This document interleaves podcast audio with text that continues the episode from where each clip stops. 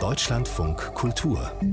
Studio 9 Interview in Cuxhaven ist ein zwölfjähriger Junge nach einer Corona-Impfung gestorben.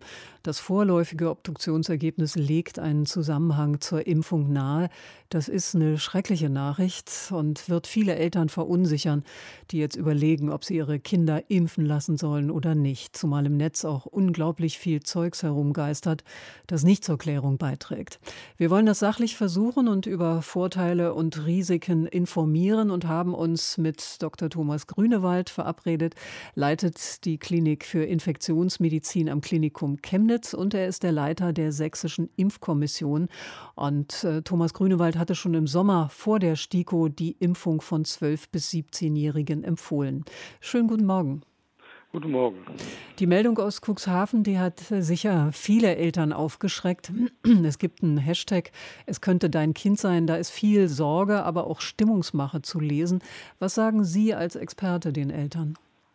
Ja, das Erste, was man sagen muss, das ist immer tragisch. Und das gilt nicht nur für einen zwölfjährigen Jungen, sondern es gilt auch für einen 20, 30, 40, 15-Jährigen, für die Angehörigen und die Freunde, wenn sie einen geliebten Menschen verlieren. Und das ist eine Sache, die ich auch selber unendlich bedauere.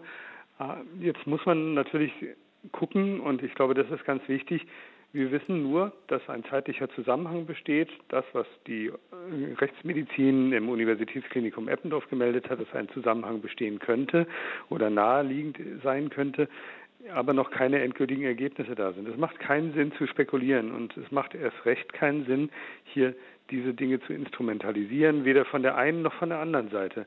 Und ich glaube, das ist ganz wichtig. Wir müssen tatsächlich die Ergebnisse abwarten. Was wir trotz alledem haben, sind viele Daten aus vielen Teilen der Welt, wo Millionen Kinder geimpft worden sind, die diesen Impfstoff gut vertragen haben. Wir machen ja auch zum Beispiel in Sachsen hier bei uns ein entsprechendes Monitoring.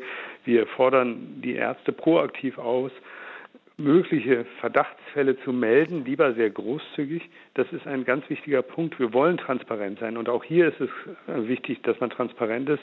Ich kann nur noch mal sagen, das, was das Gesundheitsamt Cuxhaven gemacht hat, dass sie offensiv, aber sachlich an die Presse gegangen sind, an die Öffentlichkeit gegangen sind, halte ich für den richtigen Schritt.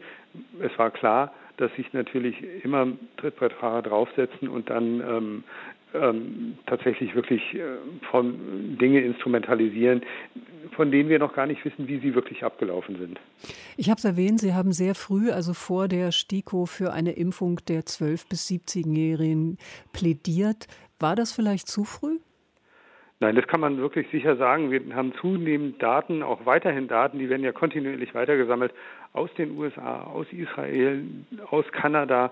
Und wir sehen ganz klar, wo die Risiken liegen. Das muss man ganz klipp und klar sagen. Wir wissen, dass es eine Herzmuskel-, Herzbeutelentzündung gibt, die relativ frühzeitig, insbesondere nach der zweiten Impfung, auftreten kann bei Kindern und Jugendlichen und äh, im Alter von 12 bis 30 bis 39 Jahren.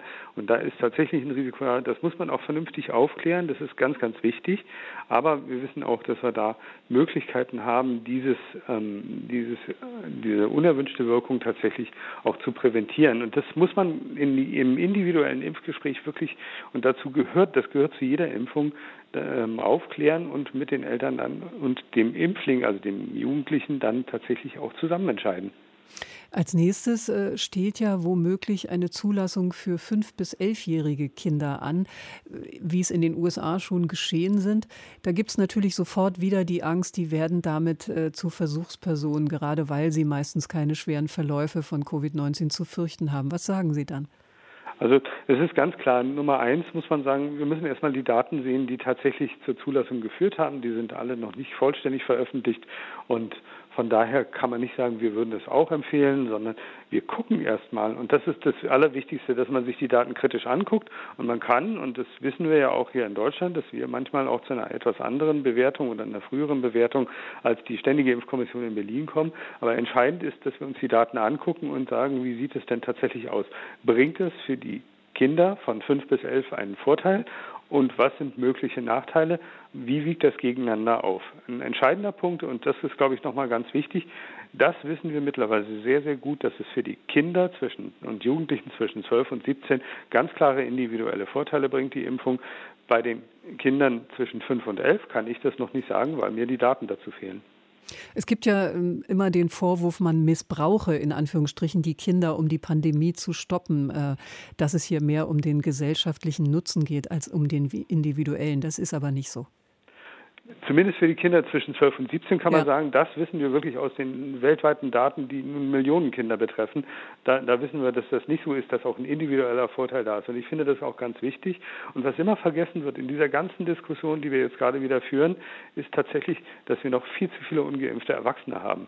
Und das wird, und das muss man auch nochmal ganz klar sagen, diese Pandemie wird dann auf dem Rücken der Kinder auf, ausgetragen, weil die eben unter Umständen Probleme haben mit Schulschließungen, mit Kindergartenschließungen und das, der soziale Kontext von Kindern fehlt. Und das haben wir ja schon erlebt die letzten anderthalb Jahre. Und ich glaube, auch das muss man sich nochmal bewusst machen in dieser Diskussion. Es reicht nicht zu sagen, na, wir müssen, äh, wir wollen keine Versuchskaninchen produzieren und Kinder impfen, sondern wir müssen ganz klar sagen, wo liegen denn unsere großen Impflücken? Und da, die sehe ich derzeit völlig woanders, nämlich bei den Erwachsenen, die sich schlicht und ergreifend nicht impfen lassen und die die Pandemie befeuern.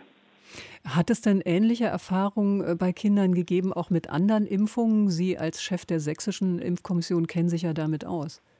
Wir sehen das und das beste Beispiel, weil es eben auch eine antipandemische Impfung war und auch immer noch ist, auch wenn sie nicht mehr benutzt wird, ist die Pockenschutzimpfung. Und auch da ist es so, es sind ja Milliarden Menschen geimpft worden. Und wir haben tatsächlich Nebenwirkungen gesehen, die sehr selten waren. Wir haben Todesfälle gesehen. Das, das liegt in der, in der Größenordnung von 1 zu einer Million, also sehr, sehr viel mehr, als worüber wir heute bei ähm, möglicherweise den ähm, SARS-CoV-2-Impfungen reden. Und die Herzmuskelentzündung, Herzbeutelentzündung lag so bei zwischen 1 zu 50.000, 1 zu 100.000. Das war aber akzeptiert. Nun sind die Pocken eine deutlich schwerwiegendere Erkrankung mit einer sehr höheren, viel höheren Sterblichkeit gewesen. Aber diese Dinge kennen wir tatsächlich, dass wirklich Nebenwirkungen der Impfung tatsächlich problematisch sein können. Thomas Grünewald war das, äh, der die Klinik für Infektionsmedizin am Klinikum Chemnitz leitet und die Sächsische Impfkommission. Wir haben gesprochen nach einem Todesfall, der möglicherweise in Zusammenhang mit Covid-19, mit einer Covid-19-Impfung steht in Cuxhaven, wo ein zwölfjähriger Junge gestorben ist. Herr Grünewald, ich danke Ihnen sehr für das Gespräch hier im Deutschlandfunk Kultur. Sehr gerne.